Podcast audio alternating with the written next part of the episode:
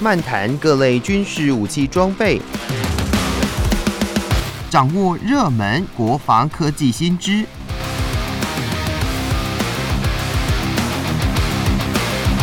军武说早安，陪您一起领略国防知识力量。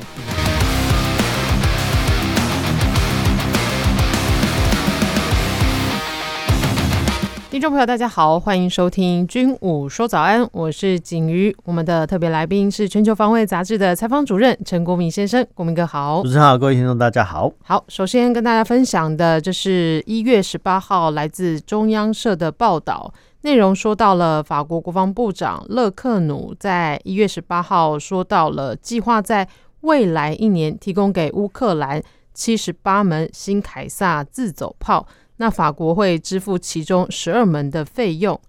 勒克努说呢，巴黎当局就是支付这十二门自走炮的费用，总计大概是五千万欧元哦。那这笔金额呢，就是来自用在支援基辅当局的两亿欧元基金。那新闻也提到，就是这意味着剩下的六十门的自走炮将会由盟国来共同出资购买。那针对这样的一个新闻，首先呢，我们就要请国民哥来跟大家介绍一下，哎，这个凯撒自走炮。那另外呢，这个六十门的自走炮费用，哎，盟国会愿意来出资购买吗？说真的是蛮奇特，就是说欧美各国哈，对啊，呃基于哈，我们要基于道义啦，或者说哈，我们要恐惧俄罗斯的心态哦，哎，是，基本上讲，从二零二二年二月开战之后呢，哎。各国呢，大家都会捐赠哦军火给好这个乌克兰哦，嗯，这个现象呢，说真的是蛮蛮奇特。我们等会再讲。那这个凯撒自走炮为什么那么奇特啊？因为我们之前讲过哈，就说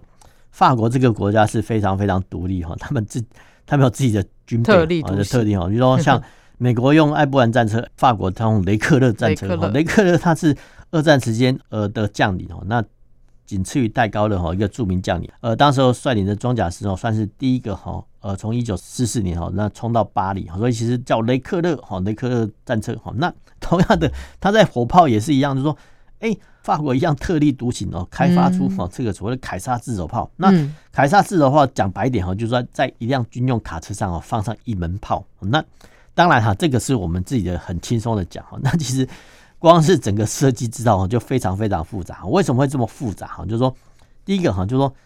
军用卡车归军用卡车，那你上面加装一个炮，哦，那其实说真的，这个一五公里口径的火炮，不管哪一种口径火炮都一样。那发射出去之后呢，都有后坐力嘛。那嗯，呃，我们这边用声音描描写一下，就哐当一声，哎，这个哐当一声呢，经由后坐力哈，把这个炮膛前推的过程中，哎，你的车身。会不会被震坏或震斜啊？不知道，不知道。所以其实这个每一次的呃研发的话，其实它都有算说，哎，这个射击之后呢，如何把这个后坐力哈，这个减低到最小。嗯，那这个是自走炮车啊一个重要的设计，就是说你总不能哈，这发射完一枚炮弹之后，哎，这个炮的后座机制把这个车身的震歪、震碎了，那就不妥当。所以其实一般来说呢，这种自走炮来讲哈。一般我们都会看到说，哎，大部分是用履带车哈，履带装甲车啊来做一个车身啊，比如说像我们的 M 一零或 M 一零九哈，这些都是所谓的履带装甲车的自走炮身。那有没有可能哈，把这种自走炮搬到卡车上？有哈，但是呢，设计的国家不多哦，因为它的技术层次比较高。那我们讲过，就是说，哎，偏偏哎这个法国的军备特立独行哦，他们就要开发出这个凯撒自走炮。那凯撒自走炮呢？它想必啦，哈，想必它已经呃开发出来啊，想必它已经克服了哈这个发射炮弹时的后坐力哈对车身的影响，这个很重要，这个很重要，因为我们都常常很羡慕说，哎，美国或说其他欧洲国家怎么会有这种所谓车载型的火炮啦或多管火箭哦？那像好像海马斯多管火箭系统，嗯，它就是在哈这个轮型的假设上呢放上哈这个火箭发射架哦，那。大家想象一个画面哈，多管火箭发射的不是很多的，很具备声光效果嘛？好，这个咻咻咻 哦，好漂亮哦，对，很漂亮，跟烟火一样哈。但是发射完毕之后哈，这个火箭呢，它也有它的火焰啊，或是说呃火炮的一些冲击力嘛哈。那这些火焰呢，或是说哈，这发射火炮之后的后坐力，对车身有没有影响？好像大众很少去检视说，哎、欸，会不会恢复到原状？啊，这个是很重要的特点哦，因为很多国家哈在设计的时候呢，就没有办法呃让车身恢复到原状，所以呃就干脆不设计了哈，这个很重要哈。那既然哈这个法国的已经研发出凯撒的自走炮，那想必呢它已经解决了相关的后座问题哦。但是无论如何，就是说这个自走炮呢，它有它的优点哦，因为传统哈我们都都认为说哈，不管是步兵或机步兵哈，或者炮兵。都有一种火炮叫脱衣式火炮，那脱衣式火炮它有一零五公里哦，那还有更重的，比如一五五公里哦。那按照目前的火力的标准来看哦，你现在的炮兵没有达到一五公里火径的口炮的炮弹哈，基本上讲不具什么威力哈。那当然，火炮口径越大哈，你要托运的车辆的运载力哦，那当然也会跟着增大哈。那最好哦，最好是呃这门炮呢不用别人来托运，那自己。呃，行进到阵地放列就好，这个就是自走炮的起源哈。那呃，但是呢，自走炮有一个缺陷，它的造价比较贵啊，比较贵，就是说，呃，一般拖曳式火炮，它的炮架、路轮然后跟发射器啊就没有了，就结束了哈。它不用再配置行走机构哈。那基本上呢，它的造价比较便宜。自走炮就不一样啊，它是一个车啊，它是一个履带车或轮轮甲车，不管它是一个车，它本身就要动。那动完之后呢，它就上面还要。装载炮、炮架、炮身，构造很麻烦。那当然呢，经费就比较大。所以其实一般各国，我们的陆军一样，都可以看到说，哎，托运式火炮还是占的大宗。那能够全自走炮的国家不多，因为那有很多钱哦。那我们回到说哈，呃，这个乌克兰接受大量军备的事实的。那其实欧美国家哈捐助哈这些大批装备给乌克兰，军火、子弹、弹药给乌克兰啊。基本上还是两个原因，第一个哈就是比较正面的因素啊，就是因为国际间哈义愤填膺，看不惯哈这个俄罗斯呢侵略乌克兰，所以给你很多的物资哈，不管你要你要反战车飞弹油哈，刺针防空飞弹油，你要火炮也有，你要战车也有哈。但是呢，还有一个更重要的目的哈，就是说，哎，捐助这些物资做什么呢？让乌克兰去挡下。这个俄罗斯的侵略的浪潮啊，就说呃，西欧国家哈，当然哈，当然可以捐助物资哈，给哈乌克兰去抵挡哈这些侵略军哦，以免哈二万一啦，俄罗斯得胜之后呢，侵略哈这些欧洲国家哈，这是欧洲国家现实的想象，就说我给你装备哈，给你弹药，但是呢，请你帮我挡住向西边的侵略啊，这个是最明显的一些道理了，但是呢。我们又讲过了哈，现代化的武器设备都越来越贵啊，没错。然后呢，嗯，现在欧美国家捐助的还都是现役装备哦。你比如说像之前哈，比如说德国哈捐助乌克兰啊，比如说一些退役或封存的豹二比较早型的战车，嗯，呃，甚至已经算是过时的猎炮防空车哈，这些呢，在国际上哈，大家都还可以理解说啊，你这是退役的或者说封存的哈，就二线的装备。不要的哈，说用不倒的哈，你就把它捐给乌克兰哈，让他去抵挡俄罗斯。这个大家讲进去，大家听得进去这个道理。但是你现在把这个现役的装备 呃给了乌克兰，那请问你们到底是什么想法哈？那当然，其实欧洲各国当然有想到这一点哈，但是我们还是基于哈上述的原因，只要呢给钱哦，给装备给乌克兰哦，让他去抵挡俄罗斯，不用我们自己的子弟兵去上场哦。为什么不用自己？子弟兵去上，不是说哈这些欧美国家的军队呢派到乌克兰，不是就是万一啦，万一呃俄罗斯真的战胜乌克兰的时候呢，他会西侵的时候呢哈，就会动得到哈这些呃欧美国家的现役子弟兵哈。那在不派出现役子弟兵参战的状况下呢，那只好给装备啊。那给装备的话，那当然有区分现役跟备役哈，甚至除役哈。但是呢，即使哈，即使你把哈这些现役装备给乌克兰。总比哈你派子弟兵去上战场来得好哈，所以其实这部分的观念我觉得要有哈，但是还是回归到一句哈，就是现在的现役装备哈价格都越来越贵哈，就跟物价一样哦，基本上是回不去的哈。那你回不去的时候呢，其实乌克兰呢，它当然哈，因为现在战争的需求量很大哈，它会一再的跟欧美国家索要哈这个军火，这个都是事实哈。不过哈，不过我们从哈这个乌克兰的例子也也可以看到说哦。国家呢，生存靠武力，武力靠军备啊，那发展呢靠经济啊，经济啊，你要发展很多呃各种的优惠措施啊，或者说外贸协定等等啊，去呃赚取你的外汇，否则的话呢，你在这几年的状况下呢，哦，其实乌克兰经济来讲，哦，基本上还是很糟哈，因为其实它还牵涉到所谓战后复苏啊。那战后复苏的经费在哪里？说真的不知道。但是无论如何，就说现在来讲哈，西欧国家跟美国呢是塞钱塞装备给乌克兰啊，让乌克兰先去挡住哈俄罗斯的一些侵略浪潮。那至于说经济发展，或说呃战后哈乌克兰怎么跟这些欧美国家去协商，哦，这些军备要怎么偿还啊，或者说有什么呃优惠的措施，那是呃先等好乌克兰政府、乌克兰这个国家能够生存下来再说吧。哦，那这样子看来，这个他们的这样子的一个战争，好像也好像都看不到，就是看不到尽头，尽头，对，遥遥无期的感觉。那这样子，欧美国家他们还有办法这样子支援吗？呃，应该来说啊，就是人人类哈，其实真是蛮奇特的动物，就是 我们要救急不救穷啊。就说一时情急，OK，大家可以，但是你一直长久以来，嗯，你要施舍来讲哈，其实很可能其他国家的国内的民意都会反弹，说，哎，我捐助给你的，那我本身的战备不就会减损吗？是啊，没有错。所以其实这部分来讲哈，很可能，很可能，呃，乌克兰政府还要再做考虑，所以再做考虑说。他要发挥多少的外交力度哈，去呃呼吁哈这些欧美国家捐助军火，嗯，这个就是靠他们的外交实力呃跟实力来解决的。嗯，没错，而且像这新闻里面提到这个自走炮，它的价格非常的贵哦。对啊，折合哎十二门折合台币就大约十七亿哎。对啊，然后我们刚才讲过，就各国的一些自走炮，自走炮好用哦，但是各国呢还是保有很多比例的脱衣式火炮，因为脱衣式火炮。造价便宜，嗯。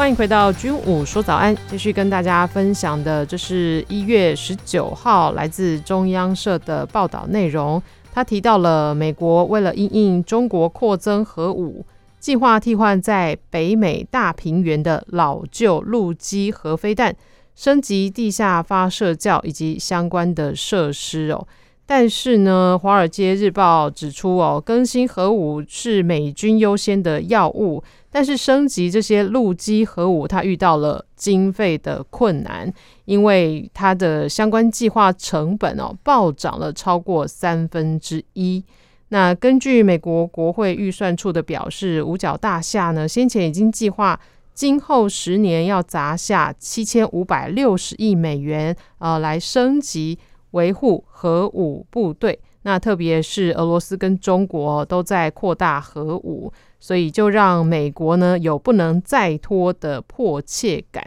但是呢，这个成本暴涨超过三分之一，那美国它要来怎么样来应应呢？呃，这个新闻很有趣哦，就是说，哎、嗯。欸，美国的核武部队哈，居然要花这么多钱哦去升级哈，呃，这些装备哈，那其实呃，美国五角大厦呢，它其实是十年哈啊要花哈这个七千五百六十亿美元哈去升级部队哈，那。其中，好，其中这有一千零七十亿美元呢，是升级哈这四百五十座的老旧的一些呃弹道飞弹的基地哈。那光是升级费用哦，就一零七零亿，我们这边讲都是美金哦，你要乘以三十，然后才是新台币。那新台币呢？那你呃一零七零乘以三十，然后再除以四百五十座，你就大概知道说哦，原来哦一座的飞弹发射的位置要这么多钱。对，为什么要这么多钱？说真的是呃蛮贵的，好蛮贵的哈。那美国为什么会花哈这总体费用来讲哈是七千五百六十亿哦？那这七千五百六十亿哈不是单单指哈这武器的升级费用不是哦，它还包含了啊，比如说 V 二十一的战略轰炸机，还有哥伦比亚潜舰哈这个研制的费用，还有哈就新一代的啊哨兵式飞弹的研发费用哈跟部署费用，呃这些零零加总是七千五百六十亿，是当然是非常非常贵哈。那为什么会这么贵哈？因为我们必须。讲一个道理哈，就是说，在核子武器以外的武器啊，一般来讲我们叫传统武器哦。但是核子武器它会特别把它归类出来哈。光是核子武器本身，不管你是核子飞弹、核子地雷、核子水雷哈，只要你牵涉到核子哦，那基本上都是很贵、很贵哈、很贵来讲哈。就说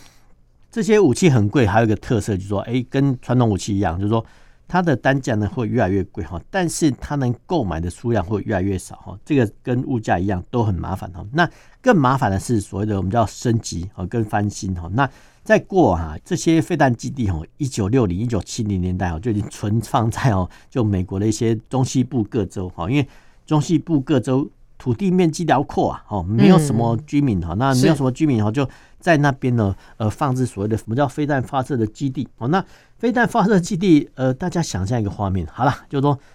呃，一九六零、一九七零，好，甚至一九八零，好了，一九八零年代的建造了一些嗯地下的发射室，好，发射阵地，这些都是超强混凝土去盖的，哦，没有错。哎，三十年、四十年之后呢？哎，我们一般来说，房屋会被渗水、漏水，要不要补漏抓漏？有、嗯，对。用这个观念来看的话，其实这些飞弹基地也是一样哈，这些飞弹基地也是一样，就是说，在二十年前哈、三十年前、四十年前哈，他们所用的科技基本上就是最新的。就是说，民间还没有用二八六的时候呢，哎，这些飞弹基地都在用的哈。但民间的还没有用光纤的时候呢，哎，这些飞弹基地在用的。但是没想到科技进展太快，那以前你用的二八六啊，现在民间都已经用到四八六，甚至更好新一代软体。那请问，哦，这些飞弹阵地要不要软体？要不要更新？第一个当然要。那更新费用就要钱。这个我们刚才讲过，只是软体的问题哦。为为什么为什么要更新软体哦？因为以前的反应速度哈，可能在四十年前是非常快哈。但是呢，随着时间的演进，现在还有更快的软体，让这些飞弹的预警时间可以缩短。请问要不要更新？当然要啊。那每一次的软体更新都是钱哦，再加上哈。这些核子飞弹都是战略武器啊，那战略武器的话，其实基本上都还算是军规。那军规的话，可能还有一些保密的措施等等等，所以其实这些软体的费用跟民间厂商比起来，会觉得更加贵。这个没办法，硬体更麻烦。硬体干嘛？就是我们刚才讲过，就是说这些飞弹阵地呢，啊，比如说一九八零年代之前呢，就是存在在那个地方，除非哦，美国打算哦，在某某州的其他地方再盖一个飞弹阵地。否则的话呢，就必须把哈这些阵地做翻修。那我们就刚才讲过的哈，就你要新盖一个房子，说的比较简单；你要翻修老房子，哇，那个是一个花钱跟花时的工作哈。因为这些所谓混凝土结构，你不太可能把它拆掉重练哈，除非你把它呃封存，否则的话呢，或新造，否则的话你只好做翻新了。那这个翻新的来讲哈。比较耗时啊，不是不可能，这个很耗时，那这个会比较花钱哦。但是说真的是一个没办法，你这些飞弹阵地如果不更新的话，哈，万一之前也发生过，就里面的一些呃顽强的生物，我们讲老鼠哦，老鼠呢把里面的电线、电线是被咬坏的，然后造成你的警铃失响哦。这些情况呢，以前呃美国的核子武器部队都发生过，但是没想到这小小的老鼠居然还有变电箱或电器设备咬坏，说真的蛮奇特哦。那鼠患是难绝的哈，难绝。那其实光是一个老鼠哈就已经很困难处理的，何况哈这些基地设备的老旧设施啊。那这个老旧设施呢，当然要予以更新哈，跟替换呢。否则的话呢，因为这个算是大家不要忘记了，这个都是核子武器哦，就是不能开玩笑哈啊，就是说它必须做到位。否则的话呢，一旦啊一旦就美国总统下令之后呢，哎，该发射的时候不能发射，那不该发射的时候呢，却把它发射出去。所以其实。这部分来讲哈是要非常非常小心谨慎，所以其实这个预算来讲哈还是会被过关的。那至于说国会会刁难哈，一定会被刁难，这这没办法，因为这个钱太大哈。对。那其实美国核武设施啊，除了呃飞弹阵地之外，其实美国核武设施其实各项武器都一样啊。他们在武器建造之初都必须假定说要领先对手一个世代，一个世代就十年以上哈。那过往哈是美国跟苏联竞争，那现在呢是美国跟中国竞争啊，所以其实。我们可以从哈 V two 轰炸机的角度上看出来哈，那其实中国呢一再吹嘘说啊，他们的轰二十如何如何，那其实大家看外形，哎，这不就跟长得跟美国的 V two 很像嘛？那没想到说美国的 V two 的下一代的机种哈 V 二十一已经在二零二三年哈年末哈已经正式推出来呃试验飞行哈，所以其实这代表说哈美国在呃航空器的投资哈这个核子武器的状态下呢，它都必须领先。中国一个世代哦，那为什么会这样讲啊？因为其实从 V two 哦到 V 二十一，我们都可以大胆的断定说哈，美国已经领先中国在这块领域已经领先中国两个世代以上。就是说，美国也很聪明，就是说等你呃轰二十建造出来之后呢，哎，美国已经有 B 二十一的，而且已经慢慢的服役了，所以基本上讲，它是呃用数量优势呢来压垮哈中国可能研发的轰二十，更何况轰二十到目前还没有被研制出来，也没有被哈呃试飞，所以其实在在都表示说，美国呢在战略轰炸机这一块呢，必须要领先中国两个世代以上。那同样的。核子飞弹阵地也是一样，就是透过哈性能提升哦，让哈这些核子飞弹可用啊。那呃面对哈中国的核子武器威胁哦，其实呃美国海军他们也很努力哈，他们已经在加强哈他们的哥伦比亚级潜舰的建造啊。那这个新一代的战略潜艇哦，那当然啊，那性能还是都是比得上这个二亥二级潜艇哦。那这些潜艇呃飞弹发射阵地哈，甚至所谓的 V 二 C 呢都。构成哦，美国战略核主的三角哈，他们叫战略三元哦，就是说由哥伦比亚级潜舰，然后飞弹发射阵地，还有 V two 哈跟 V 二十一这个轰炸机呢，投掷核武器来当做他们的战略核主的元素哈。那当然拨部分的经费来做性能提升，对美美国来讲是划算的，但是我们必须得讲哈。这些部分经费金额还是很吓人，一百零七十亿美元哈美元，然后呢才升级哈四百五十座的 老旧的飞弹发射阵地哈，那你可以想象核子武器的设施跟建造是多么的昂贵啊！没错。所以，呃，它就算是这个成本暴增，那美国还是不得不一定要去做到，还是要对这个升级哦，因为毕竟是核武，而且美国它也是必须要就是位居在领先地位啦。是的。那另外请教国民哥，我们想要问说，哎，那台湾是不是也有像类似，比如说像可能因为通膨而让可能一些军购计划可能会受到一些难关呢？呃，通膨的因素其实都、嗯。考虑在各国都是五货计划里面呢，就我们国家一样都会考虑到哈这个通货膨胀问题。对，那至于说涨幅的多还是少哈，那就必须主计单位去算啊。这其实我们军方一样啊，都在每次采购呃军火的时候呢，都有哈跟主计单位做协调过，因为其实钱的部分呢比较麻烦，都要经过相关的细算跟精算。嗯哼哼。好的，今天的军武说早安就跟大家分享到这里，谢谢国民哥，那我们下周再见喽，拜拜。拜拜。